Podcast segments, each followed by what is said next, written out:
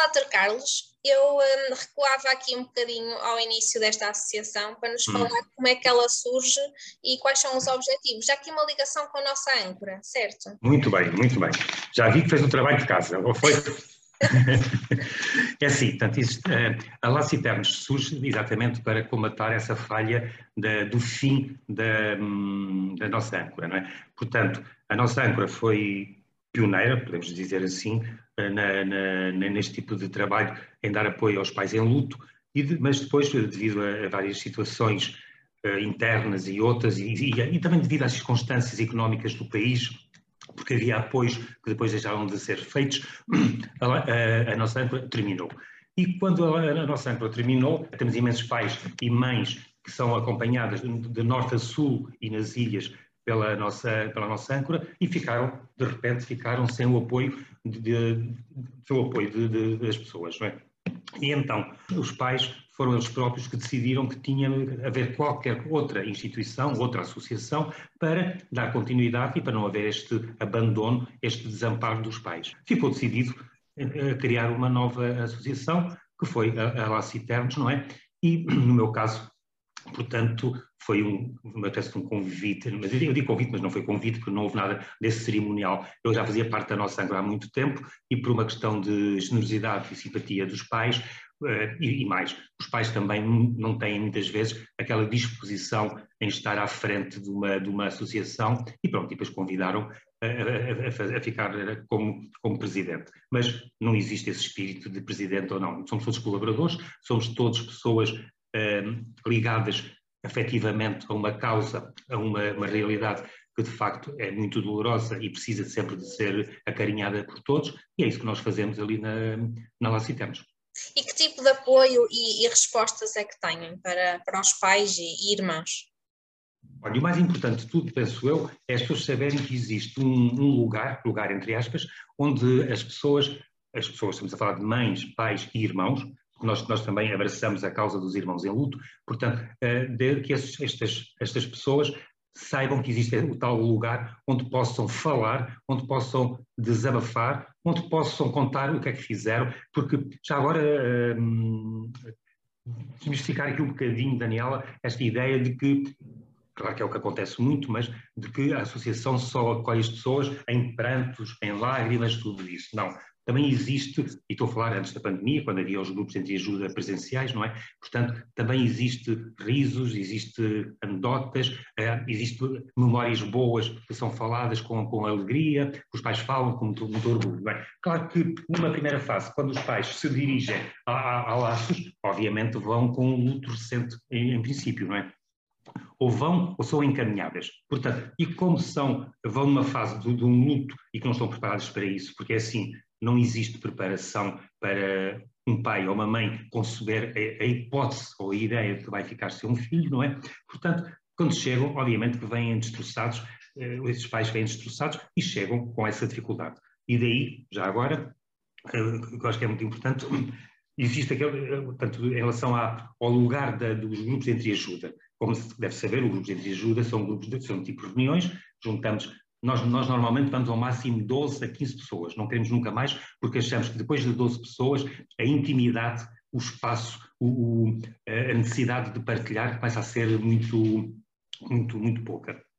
Portanto, é, mas é uma coisa muito curiosa, assim como há pais que têm uma necessidade imensa quando entram, fazer parte dos grupos, para poderem partilhar a sua história, poderem dizer, uh, poderem partilhar a sua história e contar o que é que estão a viver, porque sentem que de facto, uh, ou melhor, descobrem, descobrem que não estão sozinhos na, na, naquela jornada. Há outros pais que não conseguem, numa primeira fase, entrar em grupos de entreajuda. É? E pronto, e nós respeitamos. E esses pais depois têm dois tipos de acompanhamentos, caso adiram uh, à, à, associação. Ou falam com, com mães e mães mais antigas que já fazem parte da, da associação, nomeadamente as moderadoras, que, que, que, também já lhe explico como é que são as moderadoras, ou fazem um acompanhamento psicológico ou individual, pronto, isso depois é, fica nas opções. Nós não fazemos, é aquela tipo um convite, entre aspas, obrigatório de que se vêm aos grupos têm que participar, ou se vêm aos grupos têm que se fidelizar. Não, nós achamos que este tipo de realidade ou este tipo de dor não obriga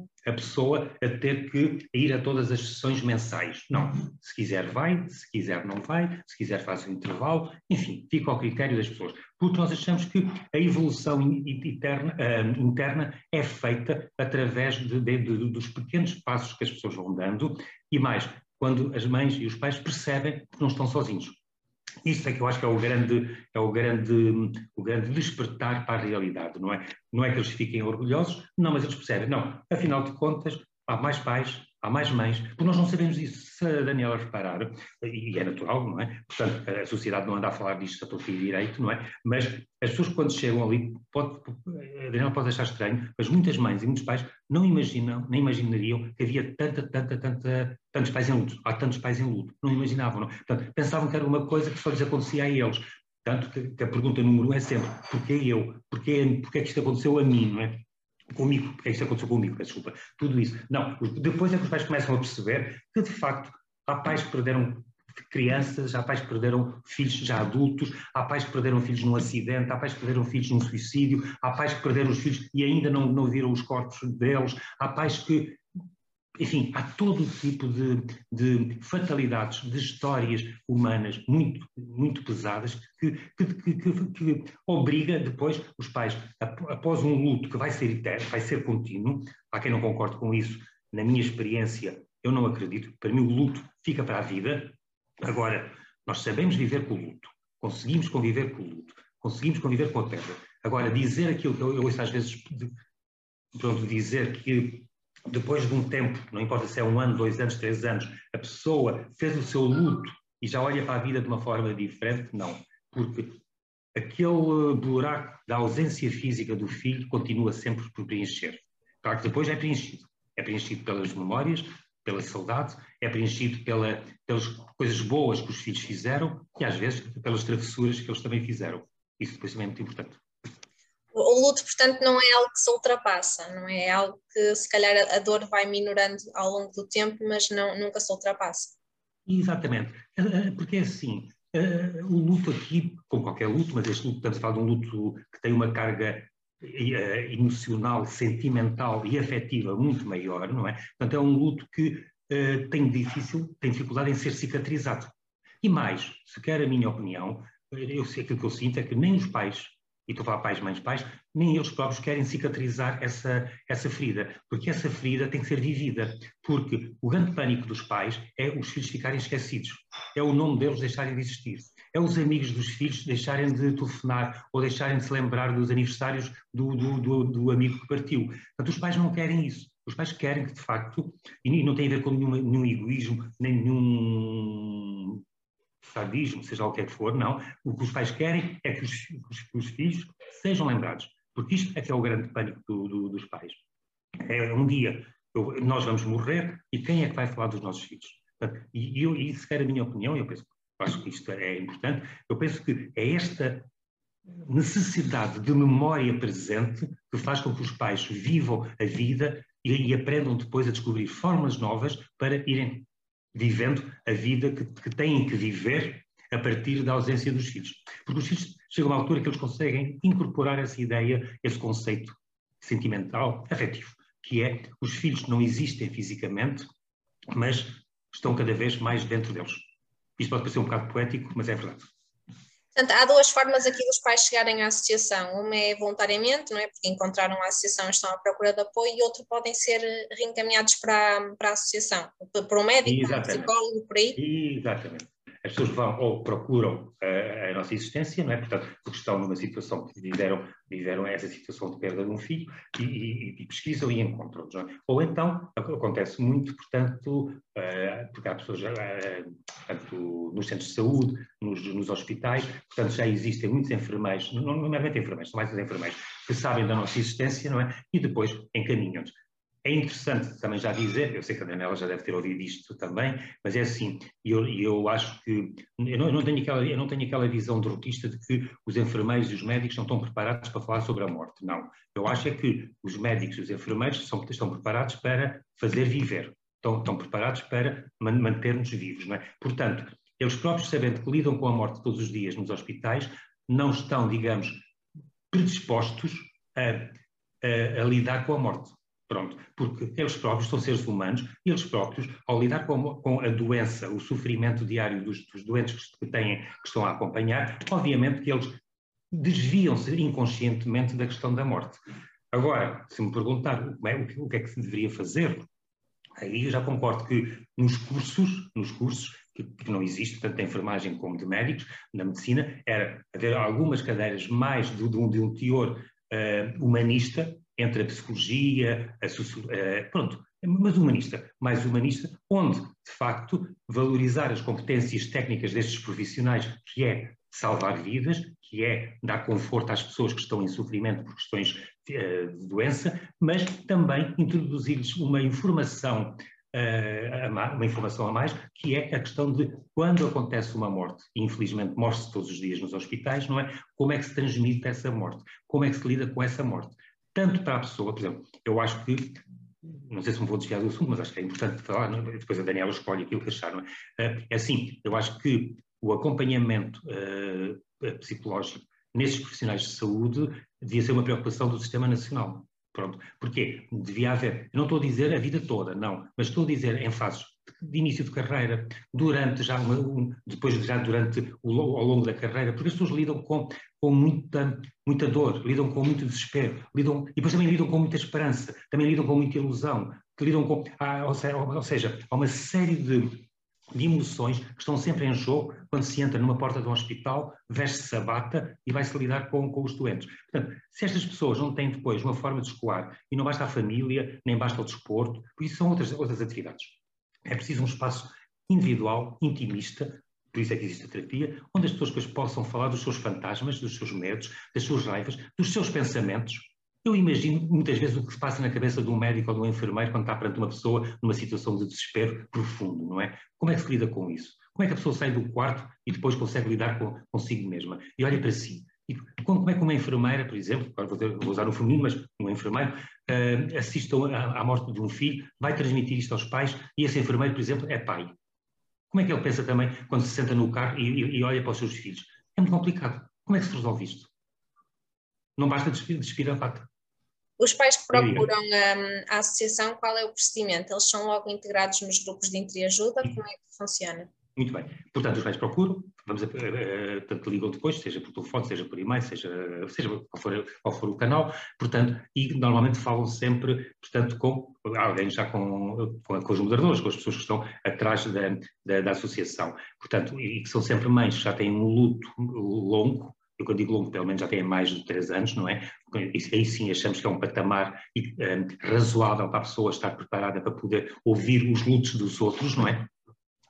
Então, portanto, os pais chegam, fazem a sua, a sua, a sua entrada na associação e a partir daí, portanto, existe uma, uma informação, digamos assim, do que é que nós somos, do que é que nós fazemos, mas mais do que isso, então, o primeiro contacto, o importante no, no, no, primeiro contacto é, de facto, os pais poderem falar daquilo que estão a sentir e daquilo que querem falar. Não existe, às vezes, é, é sempre uma escuta, não é uma escuta passiva, mas é uma escuta, como é que se diz, interativa entre as duas partes, não é? Pronto. Depois dessa, dessa escuta, normalmente os pais e, as, e, os pais ficam, digamos, confortados porque tiveram ali um ouvinte neutro, um ouvinte que não os conhece, mas que se mostrou disponível e, e com vontade de ajudar, e depois cria-se um vínculo, e cria-se um vínculo. Depois desse vínculo, existe uma, uma, combinação tácita entre, entre as duas partes, que é ou mantém-se o telefone, a, conversa através do telefone, ou as pessoas começam a participar nos grupos, na altura presenciais, ou online. Nós agora fazemos os grupos online, não é? Temos sempre os grupos online no país inteiro. Portanto, isso pessoas vão entrando. As pessoas, em relação aos grupos online, já agora, isto facilitou-nos aqui uma, uma, uma, ou melhor, deu-nos uma, uma, uma, uma, experiência muito interessante, que é, as pessoas não têm que estar fixas no mesmo grupo. Enquanto que, quando nós era presencial, quem era de Lisboa era de Lisboa, quem era do Porto era do Porto, quem era de Évora era de Évora, quem era de Setúbal era de Setúbal, pronto. Agora com o online, nós achámos muito interessante e tem resultado, que é abrir o, o, o, canal, digamos, a, pessoa, a, mães e pais de outros locais. E o que é muito interessante, porque vamos ouvir pessoas que podem estar a sul ou a norte do país, a experiência é a mesma, mas o sotaque é diferente. Pronto.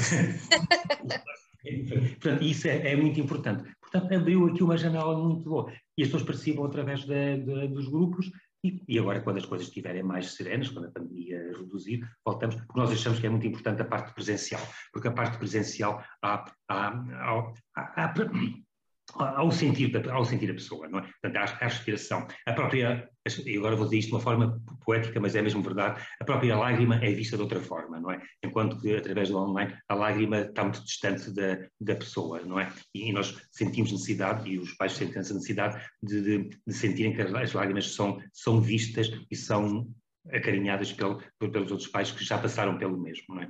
E deixe-me dizer uma coisa aqui à parte, não quero estar aqui, é, vou-me lembrando aqui das coisas. Por exemplo, eu acho muito bonito quando nós estamos a acompanhar uns pais que chegam pela primeira vez e eles, quando chegam, vêm completamente sem esperança, sem acreditar na vida, sem acreditar que vale a pena continuar a trabalhar, que vale a pena continuar a olhar para os outros filhos, que é uma coisa que você vai me perguntar, essas coisas todas, não é? E é, é muito, é muito bonito, é muito interessante quando ao fim de um tempo, não importa se é um ano, dois anos, se é seis meses, não importa, mas ao fim de um tempo, quando esses pais já conseguem perceber que não estão sozinhos e que esses pais veem que, de facto, se os outros conseguem rir, se os outros conseguem falar dos filhos, se os outros partilham eh, os momentos em que estão mais angustiados, porque há, há momentos muito difíceis, não é? Então, nas datas festivas é muito difícil tudo isso, mas também veem que eles conseguem fazer a sua vida, conseguem sair, até já vão jantar fora, até já vão ao restaurante que iam com, que iam com o filho, até já foram passar as férias no local que gostavam de ir com o filho. Portanto, quando eles começam a ver este tipo de coisas,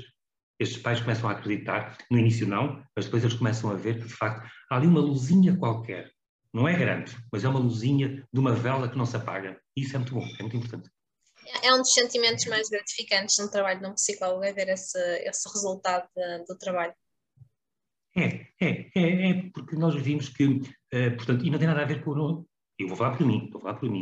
Não tem a ver com o meu trabalho individual, porque assim, eu sou muito, um, eh, muito neutro nos grupos, porque assim, uh, os pais eles, eles, eles, eles, eles vinculam-se a eles, não é? Porque eles, eles têm um pacto silencioso que é, eles sabem, eles vivem, uma, eles vivem um mundo que é só deles, aquele mundo só lhes pertence a eles e aquelas fronteiras eles só deixam entrar alguns, não é?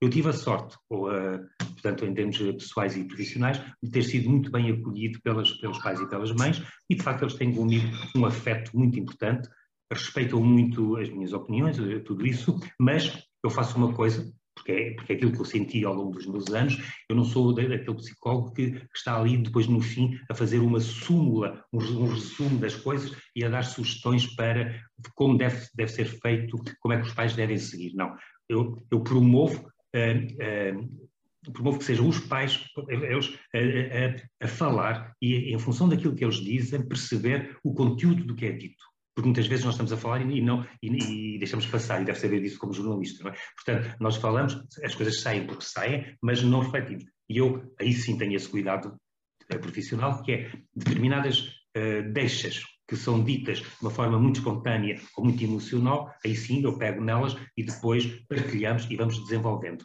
Aquela coisa de estar a surgir, faça assim, faça assado, faça isso. Eu deixo para os pais, porque eles são os melhores professores e eles sabem como é que devem ensinar os outros a fazer aquilo que eles já fizeram quando estavam sozinhos em casa, a olhar para o quarto, a olhar para os objetos do, do filho, a lembrarem-se das coisas que já não, não podem partilhar em conjunto.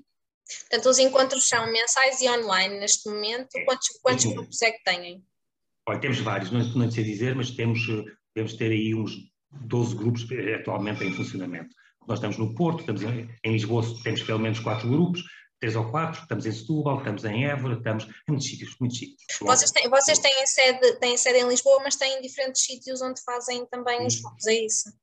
É exatamente, nós temos a sede em Lisboa, ali na, na, na, em Lisboa, ali na, ao pé da Casa dos Bicos, mais ou menos. É uma, é uma, é uma casa, portanto, em, uh, com, com, um protocolo com a Santa Casa da Misericórdia, uh, e, e, depois temos protocolos com a Católica do Porto, vamos lá à Católica, temos lá uma sala, temos uh, numa escola, enfim, temos em vários sítios, em vários sítios que nos vão cedendo espaços onde nós vamos, onde nos encontramos para, para fazer os grupos presenciais. E deixe-me dizer uma coisa, que eu sei que deve gostar, porque como jornalista, também, que é a questão que nós continuamos a ter aqui em Portugal, que é muito curioso, que é, digamos, um, a adesão para os grupos é maioritariamente feminino, é, é sempre, é, é, é, são as mães. Em termos de homens, temos, por exemplo, aqui em Lisboa, estou aqui agora aqui a pensar, às vezes há grupos que só têm um homem, um pai, um pai, não é? Pronto. E eu não quero entrar naquele discurso muito, muito, simplista que as pessoas entram. Ah, os homens não partilham as emoções, os homens. É mentira. Os pais não. Não. Na minha opinião, os pais uh, sofrem tanto como as mães, verbalizam é de uma forma diferente. Não conseguem expressar a sua, as suas dificuldades. Porque quando nós assistimos, e eu sei disso, então no contexto particular isso tudo, quando os pais estão, os pais, sim, pai, pai, pai, pai, pai homem, quando o pai está sozinho e, e quando está numa situação de, de desligar-se do contexto de, de, que está a ser observado pelos outros, pelos outros, pelas mães isso tudo. Portanto, os pais choram, emocionam-se e falam com a mesma linguagem que, que as mães falam. É? Agora, claro que obviamente, numa sociedade como a nossa, que eu acho que é uma sociedade eh, que, onde a mulher tem, a mãe tem esse direito, por ser mãe, tem esse direito de verbalizar o seu papel maternal, não é? Portanto, obviamente que a mãe aí tem um espaço, ou melhor, ocupa mais espaço e às vezes sem maldade e sem intenção não, não, dá, não dá lugar para que o pai possa também partilhar as suas, as suas dores. Acha que é mesmo este contexto social que não faz com que os pais, se calhar, sintam, um, uh, se calhar sentem a necessidade, não, não tomam a iniciativa de se inscrever neste tipo de, de iniciativas? Exatamente, é, porque é esta, esta inscrição, vamos falar assim, destas iniciativas, um, convida o, o, pai a ter que falar aquilo que muitas vezes ele próprio não aprendeu a falar. Ele próprio não lhe foi dado em casa, quando era criança, a falar que é Uh, nós nunca nos podemos esquecer que hoje em dia as coisas estão a mudar, felizmente, já mudaram muito, muito, muito, mas antigamente valorizava sempre o papel mais ativo do homem na questão de, de, não, de não resvalar para, para, as emoções, não é? Portanto, seria um lado de fragilidade. E quer se queira, quer não, isto está gravado aqui nos genes da, da, da, sociedade, quer se queira, quer não. E as próprias mães, e a Daniela não me leva mal, não é? eu acho que as mães, eh, às vezes ainda, por uma questão de educação, acabam por cair neste erro de, de, de, obviamente que hoje em dia não se está a falar como era há 50 anos atrás, não é? Mas às vezes há sempre aquele erro de, pronto, ele é homem, ele é rapaz, deixa-o estar, pronto, e ela é menina, pronto, não é? E, e, mas é, tem muito a ver com, com a questão social cultural, é uma questão cultural que se foi criando, não é? A mulher foi, pronto, foi, foi, foi criada, mas que hoje em dia está a mudar. Porque o importante é isso mesmo, quando nós estamos num contexto e veja, eu, eu, eu até falando como terapeuta, noutros contextos, quando tenho os meus, por exemplo, em termos de, isto é só aqui uma parte só para perceber, em termos de, hum, é que se diz, de pacientes, eu tenho, não sei, deve ter quase metade, metade homens e mulheres, não é? Portanto, eu não, portanto, e assim, eu estou aqui agora a pensar nas outras situações de, de homens, quando estão no contexto privado da, da, da terapia, choram tanto. Eu não deixo de chorar porque não é, não é que nós andamos à procura de choro, porque eu não, eu não contabilizo, eu não tenho lá, lá no, no, gabinete uma balança para medir a quantidade de lágrimas, porque uma sessão sem lágrimas pode ser tão, tão importante como uma sessão cheia, de, cheia de, de humor ou cheia de ironia. Aliás, até pode ser mais importante uma, uma, uma sessão de ironia, não é? Pronto, mas o importante é percebermos isto, que é tem que haver espaço culturalmente tem que haver espaço. Isto aprende-se na família, quando, a família também já aprendeu, ou aprende-se na escola, quando a escola também começa a criar recursos para poder, dentro das, das disciplinas e nas atividades lúdicas e nas atividades uh, escolares, introduzir estes temas da, variados, tem a ver só com a morte, não, não tem, não tem que estar sempre a falar da morte, mas estes temas variados, a dor, a separação, a, o abandono, portanto, tudo questões temáticas de de, de, de dor e, de, e de, ausência que, que, os professores também fogem, porque eles próprios também não sabem falar disto, não é? Porque é difícil, porque é difícil. Falar da, falar da ausência, falar daquilo que não se vê, como é que se fala? É mais fácil falar de, de um brinquedo que se tem, ou de, um, ou de um telemóvel que se tem, ou de uma roupa de marca que se tem. É mais fácil, porque vê-se. Isso vê-se. Quantas pessoas é que a associação está a apoiar neste momento? Quantas pessoas é que estão inscritas no, nos grupos? É assim, nós não temos assim um número exato, porque, como digo, as pessoas não são obrigadas a ser sócios nem associados. Nós não fazemos isso, aquela, porque existe muito aquela coisa da associação, a pessoa vai, paga uma cota, tudo isso. Não, nós convidamos, ou melhor, nós dizemos que as pessoas, se quiserem contribuir, a cota são 5 euros por mês. Pronto, se quiserem contribuir, podem contribuir, mas nunca é, digamos, a razão para, para a pessoa fazer parte.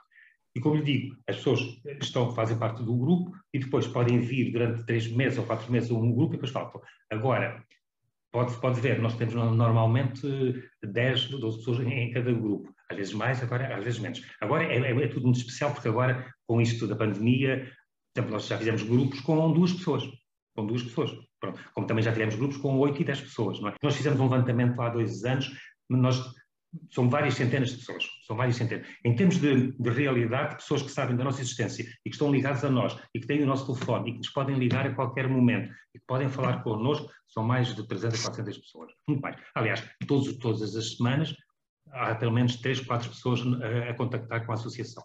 E, e são pessoas que depois vão mantendo uma relação de proximidade. O que acontece às vezes é que depois a pessoa vai mantendo esta relação, mas como não há por fatores vários, a pessoa ainda não está preparada para falar, porque a pessoa no início tem necessidade de falar.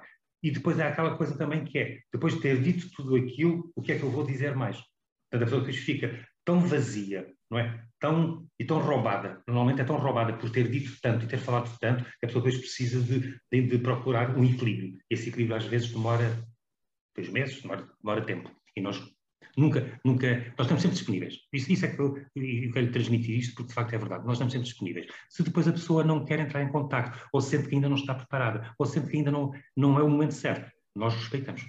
Mas, por exemplo, olha, nós fazemos coisas muito bonitas, fazemos um cartão a lembrar o aniversário e, e a data de falecimento dos filhos.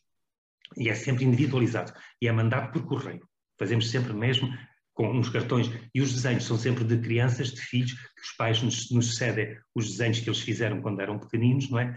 Depois eu faço um texto, um texto simples para pôr lá, lá dentro e enviamos. É sempre enviado no dia, portanto, os pais recebem no dia normalmente do, do, do, nascimento e no dia do falecimento do filho. Posso lhe dizer que isto é uma coisa que os pais quase, quase que aguardam todos os anos para receber o cartão e, e para ir, entendendo isso. É? E fazemos outras coisas, depois fazemos, fazíamos, quando havia sempre o almoço uh, com, com, com, com, os pais, enfim, havia uma série de coisas que íamos fazendo e que vamos recuperar quando, quando a pandemia decidir deixarmos. Fala-se muito em transformar aqui, durante este processo, a angústia em tristeza. Um, isto já está implícito que a tristeza nunca nos deixa, não é? Mas, mas qual é a diferença entre estes dois estados de espírito? A angústia, Daniel. Portanto, a angústia, no fundo, é sempre uma dor latente que não nos larga, não é? Portanto, é algo que nos, não, não nos permite pensar. Portanto, quando eu estou num registro de angústia, eu não penso. E que se penso, penso contaminado através de uma dor que não me dá liberdade de poder movimentar os meus próprios pensamentos, não é?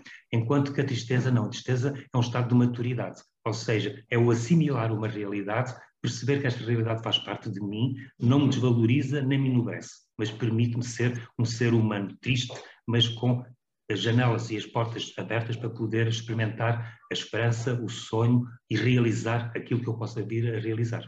Também há aqui a parte dos irmãos, que sofrem de certa forma um duplo embate, não é? Que é a morte do irmão e ao mesmo tempo uma mudança na dinâmica familiar. Exatamente. Os irmãos, como nós estamos a dizer, têm um, um, um, luto, um duplo luto, não é? Porque é assim, eles perdem o irmão e perdem os pais. Portanto, porque os pais, quando perdem um filho, normalmente esquecem-se que têm em casa outros filhos que também precisam de ser acompanhados. Claro que eles compreendem, estamos a compreender, estamos a falar de jovens já com, já de jovens, eh, adolescentes, tudo isso. Mas de facto há depois uma revolta muito, vai-se criando uma revolta muito grande nos irmãos, porque eles veem que ficam num plano nem secundário, eles deixam de existir, deixam de existir. Claro que os pais não fazem isto de propósito, como é lógico, os pais fazem porque não têm energia, nem têm capacidade para, para se disponibilizarem para dar atenção aos filhos, não é? Só que é o, é o que está, está a dizer, portanto, os, os, filhos veem uns pais que deixam de existir, portanto, deixam de fazer as suas eh, as suas atividades, deixam de acompanhá-los, deixam de se preocupar com os estudos, eh, se preocupar com os namorados ou com as namoradas que eles têm, tudo isso. É? E depois esquecem-se que eles também perderam um irmão. Aquele companheiro, fosse com pincha ou não, eh, fosse o que fosse, mas também perderam. E eles não conseguem. E depois eles têm que recalcar o seu sofrimento. Portanto, eles não podem falar em casa daquilo que sentem porque têm que poupar os pais. E mais, muitas vezes são os irmãos, são os filhos, portanto, os irmãos de luto, que estão a, quase que a tomar conta dos pais. Os pais entram em situações depressivas tão fortes que deixam de ter cuidados pessoais, deixam de ter todo o tipo de, de, atividades e são os filhos que têm que estar eh, quase a tomar conta, levar os pais aos médicos, levar os pais a uma série de coisas, comprar, ir fazer as compras, tudo isso. Há uma certa pressão também sobre o filho que ficou. É? Exatamente, exatamente. E mais, exatamente como disse muito bem, muitas vezes o, o, o, que fica quase que se sente culpado por ter ficado. Porque é que eu fiquei e, e não fui eu, exatamente. Porque quase que cria-se aquela fantasia de que aquele que morreu era mais eh, gostado, era mais amado. Que não é verdade. Apenas aquele, aquele que partiu, partiu. É isso. Só que depois, como não há um expressar das emoções, uh, nós criamos na nossa cabeça aquela fantasia de que porque é que não fui eu e tenho que estar aqui a suportar tudo isto, a viver estas culpas todas de que, de que eu não tive culpa. Exatamente. E a nível pessoal, Dr. Carlos, porquê é que decidiu abraçar esta, esta causa? Olha, eh, se eu disser a sinceridade, como vou lhe dizer, como é lógico, eh, foi por acaso. Foi por acaso, não é? Portanto, eu quando iniciei na nossa âncora, foi uma espécie de um convite simpático de um amigo, não é? Que, que na altura colaborava lá e depois pediu pronto, achou que eu tinha perfil para, para poder acompanhar estes pais, estes pais, pronto. E eu fui, fui, posso dizer, já, já que me fez essa pergunta, quando eu fui à primeira sessão, quando eu saí de lá, saí, saí consciente que não iria ficar, portanto não iria ficar, não é? Porque achei que era muito doloroso, era, portanto, ter que mensalmente ir aos grupos e depois em começar-me a envolver, porque eu no início estava muito envolvido, eu ia aos grupos de Lisboa, de, de Sintra, tudo isso, não é? Portanto, e fazia muitas atividades, depois íamos uh, portanto, ao interior do país, eu ia muitas vezes com, com as, com, com, as pessoas da, da, nossa âncora. Portanto, estava muito envolvido. Então, quando eu saí do primeiro grupo, além de ter que ter uma postura forte, não é? Mas eh, senti que, ou seja, por um lado, em termos profissionais, como técnico, achei muito interessante a temática, por isso achei, por ver como é que se sobrevive. Então, na altura que não sabia nada sobre o tema, e não sabia nada, eu quando fui, era um leigo na questão do, do luto. Portanto, como é que se sobrevive a isto, não é? Portanto, aí sim havia uma certa curiosidade, mas depois vi, é tão pesado, é tão e na, na altura os grupos, aí sim, nos grupos de, de, Campo Grande, eram umas 30 pessoas, uns 30 pais. Era uma mesa concorrida com, imagina, imagino, portanto, com partilhar ali todos, toda a cada sessão quase uns 15 casos diferentes, porque aí iam as umas pais. Portanto, decidi. Depois, como eu tive um, feedback, porque eu vi sentindo que as pessoas, porque no primeiro dia falei, mas falei muito pouco, pronto, sei que houve, houve criou-se uma certa empatia, empatia muito pequenina, muito pequenina, porque isso já agora é interessante dizer também, eu, quando começo a falar, que é uma coisa interessante, é, que é a forma como eles olham para os psicólogos, como, como os pais olham para os psicólogos. Existe aqui uma ambivalência muito grande. Por um lado, eles acham muito importante o papel do psicólogo. Por outro, acham que o psicólogo muitas vezes é, é, apenas um, ou melhor, é um técnico, está a representar um papel. Portanto, e esse papel não é aquilo que eles querem. Eles querem uma pessoa com características diferentes do, do técnico. E mais, muitas vezes, muitos também já foram acompanhados por, por uh, psicólogos e depois as relações que tiveram as expectativas, não é, um, não é o mau funcionamento do técnico, não, é as expectativas que os pais têm de, das respostas que querem ouvir, os técnicos não, não conseguem dar. Nós não conseguimos dar a vida a, a, uma realidade que neste momento já não, não pode ser recuperada. Portanto, e os pais muitas vezes, eles sabem disso, não é? Mas vão com a fantasia. Todos nós temos, todos nós, em qualquer, em qualquer, nós quando vamos a uma entrevista de trabalho, achamos que vamos ficar. Nós, quando, quando encontramos um amigo, achamos que vamos ser amigos para a vida inteira, não é? Nós, quando encontramos. Portanto, nós temos sempre essas fantasias. E os pais têm. E nos grupos de ajuda, o que os pais querem criam, e foi aquilo que eu senti, e hoje em dia eu percebo, eu percebo, não estou a dizer que seja certo, mas eu percebo, é que os pais querem um, um, psicólogo que seja psicólogo, obviamente, que saiba dar as informações necessárias, mas mais do que as informações, tenha uma relação afetiva. Pronto, e tenha, tenha um discurso muito próximo do deles. E esse discurso nós temos que ir aprendendo a fazer através do treino que se vai tendo com a relação permanente com os pais. Como médicos tem que se conseguir algum distanciamento, não é? Uhum. Uh, e como é que se consegue ao mesmo tempo dar esse lado uh, afetivo aos pais, mas sem se envolver demasiado com, com as histórias? Pronto, isto é assim, eu, eu, eu, dizer, é assim, olha, eu estou, estou sempre a contradizer tudo. Eu acho que o distanciamento, ele deixa de existir. Nós, nós temos que, é, é uma forma inconsciente deixa, deixa de existir, porque uh, obviamente nós não deixamos de ser quem somos e não deixamos de pensar nas pessoas, eu penso, penso nelas como penso nos meus pacientes, como penso em tudo isso, mas de facto existe depois uma capacidade interna de sair muitas vezes depois de, do, do problema, porque nós não podemos estar a carregar às costas, não é? Portanto, as, as, as dezenas de pessoas que nós vamos, que fazem parte do nosso universo. Nós nunca nos podemos esquecer, quando, quando se acompanha uma pessoa, nós não estamos a acompanhar aquela pessoa, nós estamos a acompanhar às vezes dezenas de pessoas estão à volta dessa pessoa, não é? Que é o marido, é, é os pais, é o filho, é, é, a realidade profissional, tudo isso. É? Portanto, conseguimos. E, e depois, é, não há nenhuma resposta certa, mas a resposta mais certa, na minha opinião, é de facto, quando as coisas terminam, elas têm que terminar mesmo. Quando um grupo de entreajuda termina, ele tem que terminar. E mais do que isso, eu acho que, estou agora aqui a falar como técnico, não é? Que é a nossa vida pessoal não pode ser anulada nem deixar de ser feita a partir dos compromissos profissionais. Pronto. Ou seja, os compromissos profissionais não podem estar à frente, não têm que estar atrás.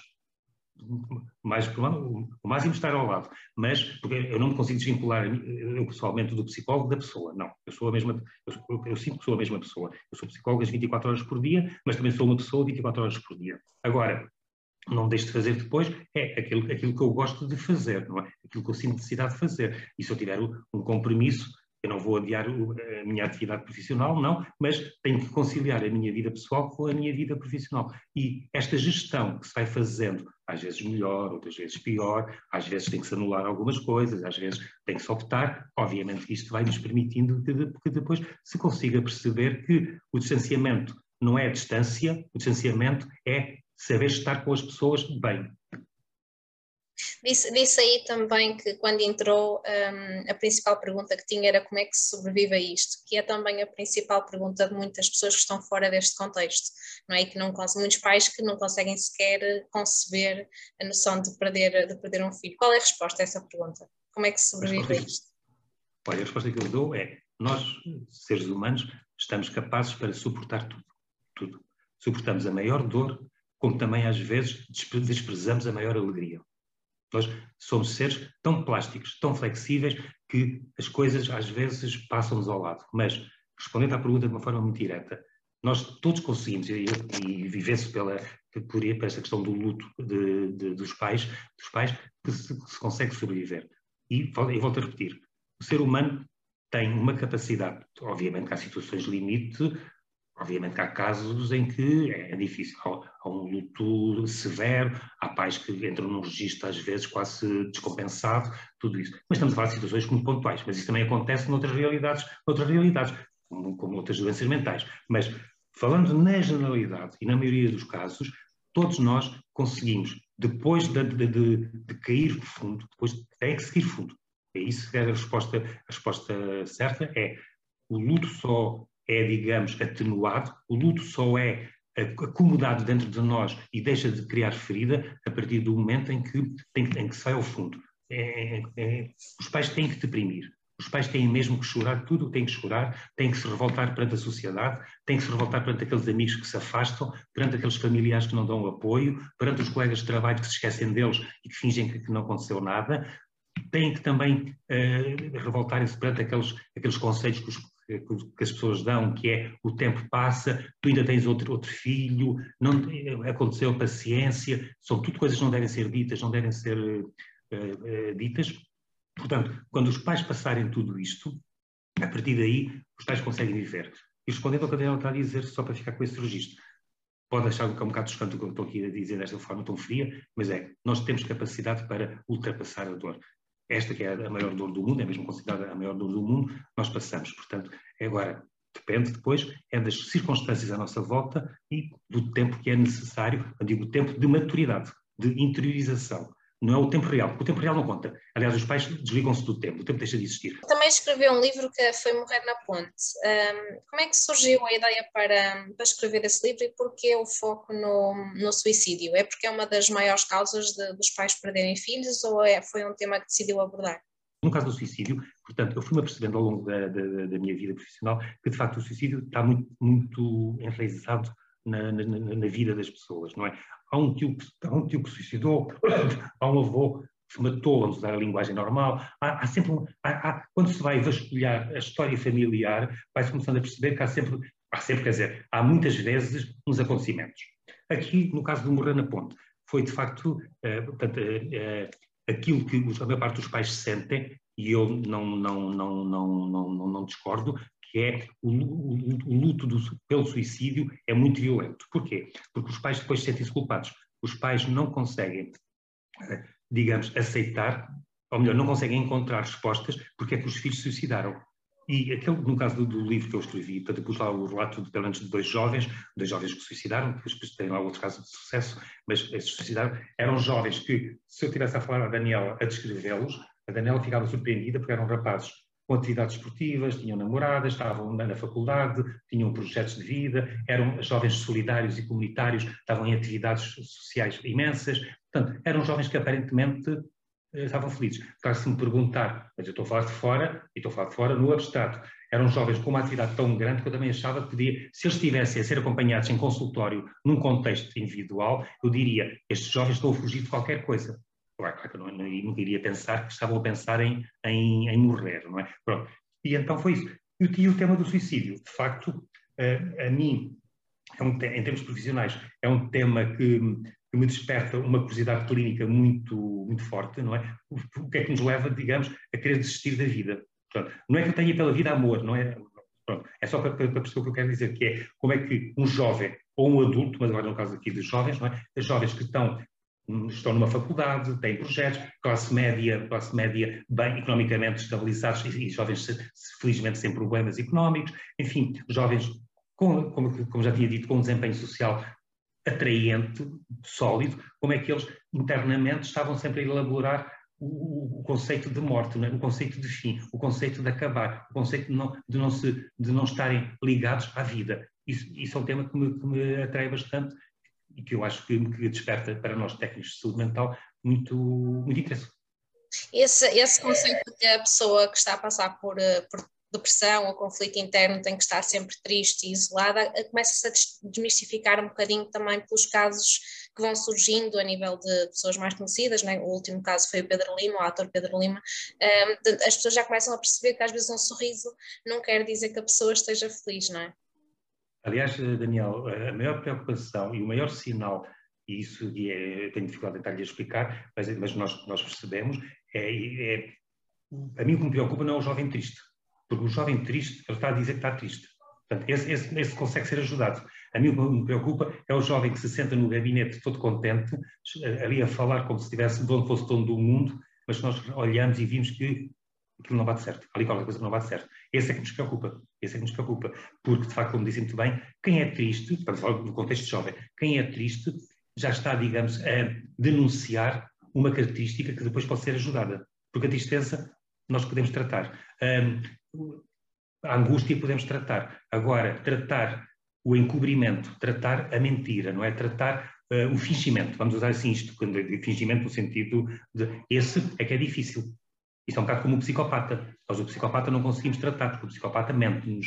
Agora, os outros nós conseguimos, porque os outros dizem, dizem-nos, podem não dizer de forma direta, mas dizem-nos de forma indireta que não estão bem.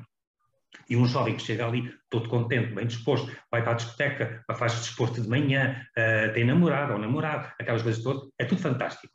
Mas depois, quando vamos começando a falar o conteúdo de vida, há ali um vazio existencial, há ali uma, uma sombra, uma sombra permanente nos seus olhos, há uma tristeza, há, enfim, há ali coisas que se, vão, que se vão sendo denunciadas de uma forma até inconsciente, e isso obviamente é que nos preocupa, que é o que aconteceu com estes jovens, e acontece com todos os jovens que infelizmente procuram na morte a resposta para a sua vida. Só, só se consegue ver os benefícios da terapia se realmente a pessoa se abrir, não é? Se realmente estiver para partilhar aquilo que está a sentir, porque se a pessoa estiver fechada, não Exatamente. E daí eu defender sempre que a terapia devia começar na, na, na infância. Todas as, as, crianças, ali entre os 7, 9, 9 anos, na, naquela entrada que é a despedida daquela infância colada aos pais e começar a dar os primeiros passinhos de autonomia, portanto, devia haver sempre um espaço terapêutico para as crianças, porque é uma fase em que a criança está a desabrochar para o social, para a relação, e isso devia ser sempre partilhado. E depois, pontualmente, deveria haver pequenos encontros terapêuticos ao, ao longo da vida. Isso eu acho que era fundamental, porque, como a Daniela disse muito bem, é o único sítio, e não sei se concorda comigo, é o único sítio onde nós podemos falar abertamente, sem censura, depois de estabelecer os laços, os laços, os laços terapêuticos, não é? Com o, com, é o único, é o único sítio. Não há outro, porque mesmo com os amigos, nós partilhamos tudo com os amigos, mas não me leva a mal, os amigos estão sempre do nosso lado. Os pais, nem vale a pena, porque os pais ou estão do nosso lado ou estão contra nós. Só, estão, só há duas posições nos pais, não é? São aqueles pais super protetores que são maus, ou são aqueles pais que são, estão, estão do lado oposto e também acabam por não ser eh, eficazes. Depois temos os professores, que são alguns compreensivos e outros estão desatentos ou não estão disponíveis ou não têm condições para tal. Enfim, não há, não há, não há sítios, não é? E depois temos outras atividades, mas isso não, não vou entrar por aí agora. Não, não. Depois, é de facto aquele encontro de 45 minutos, 50 minutos, onde a pessoa está dois a dois, frente a frente, numa relação de cumplicidade e de intimidade completa e, assim, e que permite depois as pessoas, com o tempo, falarem, como disse muito bem, abertamente de si próprios, sem medo. Porque sabem depois que quando abrirem a porta, deixaram de ser o paciente, começaram a voltar a ser a pessoa e o técnico vai receber outra pessoa. Pronto. Isso é que é importante. Que é uma coisa muito interessante já agora, deixe-me dizer, só para resumir, que é, então, nas crianças, e não só nas crianças, também nos adultos. Muitas vezes o, o, que os nossos pacientes gostariam era de ser exclusivos, de serem exclusivos, de não, de não haver mais nada. Porquê? Não é que, não é que eles sejam egoístas, não. Eles sentem que, às vezes, sentem-se roubados, porque depois, quando, ou melhor, eles, eles, percebem que deixam de ser únicos. Quando saem dali, o técnico, o, o técnico ou o terapeuta, como eles, como eles, nos consideram, vai receber outra pessoa. E eles quase que ficam assim, oh, que chatice, sala não, não ser só meu, não ser só meu, não é? Isso é muito bom. Quando isso acontece, é muito bom, porque não tem a ver com dependência, tem a ver com o laço afetivo positivo que se criou na relação terapêutica. Para fechar aqui esta conversa que está, está, tão boa, queria só perguntar da, da atualização mais recente, que foi da, da resolução de, da Assembleia da República relativamente ao aumento dos dias de luto. Acha que foi, hum. foi benéfico? Acha que vai ser uma medida que vai realmente impactar eh, os pais? Obviamente, se me perguntar, é sempre bom, foi, foi, foi melhor porque permitiu. se nós falarmos numa sociedade como a nossa, em que, em que conta é o, é o desempenho laboral, o que, o, o, o que conta é o trabalho e as atividades, obviamente que nem que fosse só mais um dia seria importante, não é? Pronto. Agora, se me perguntar, para mim o mais importante não é os dias, os dias, o que os pais queriam talvez era que houvesse um luto para o resto da vida, não é? Agora, eu, eu penso que o, que os pais querem, no fundo, que é aquilo que eu sinto, é haver da parte da sociedade e da parte dos políticos, eu digo políticos de sociedade, não é? um olhar mais verdadeiro perante as questões da, do luto e da perda. Porque o que os pais sentem é que não estão acompanhados, não são acompanhados. O que os pais sentem é que as estradas continuam a ser perigosas e continuam-se a morrer. Pronto, não, não, não interessa se filho às vezes é responsável quando vai a conduzir. Mas o filho é responsável, mas também há acidentes com pessoas com 50 anos, também são irresponsáveis. Não, a questão é, o Estado tem que olhar para o bem-estar da população, tem que olhar para aquelas pessoas que estão a pagar os seus impostos, acreditam nos políticos, ou não, mas eh, reconhecem neles o seu papel de políticos e de decisores da, da, da, do país, não é? E esses decisores não estão, não manifestam um olhar preocupado perante a dor de quem perde um filho. Porque o político tem que perceber que um pai ou uma mãe que perde um filho é um cidadão doente, é um cidadão que fica doente, que fica, que fica doente. E esse cidadão tem que ser apoiado pelo, pelo Estado, porque já ele já contribuiu para isso, não é? Portanto, e este abandono é que é, é, que é, é, que eu acho que é o mais importante, que é o que não se vê. Nós não vimos essa preocupação.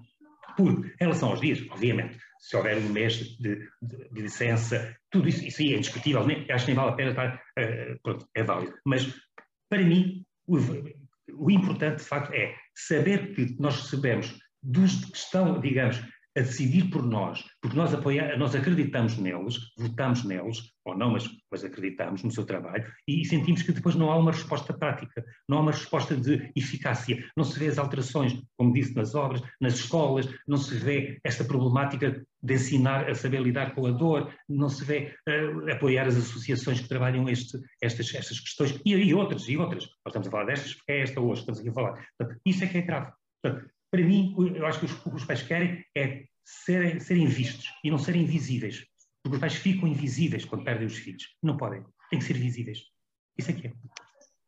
Obrigada, Dr. Carlos. Tá Gostei muito de te conhecer. Tá? Obrigada, igualmente.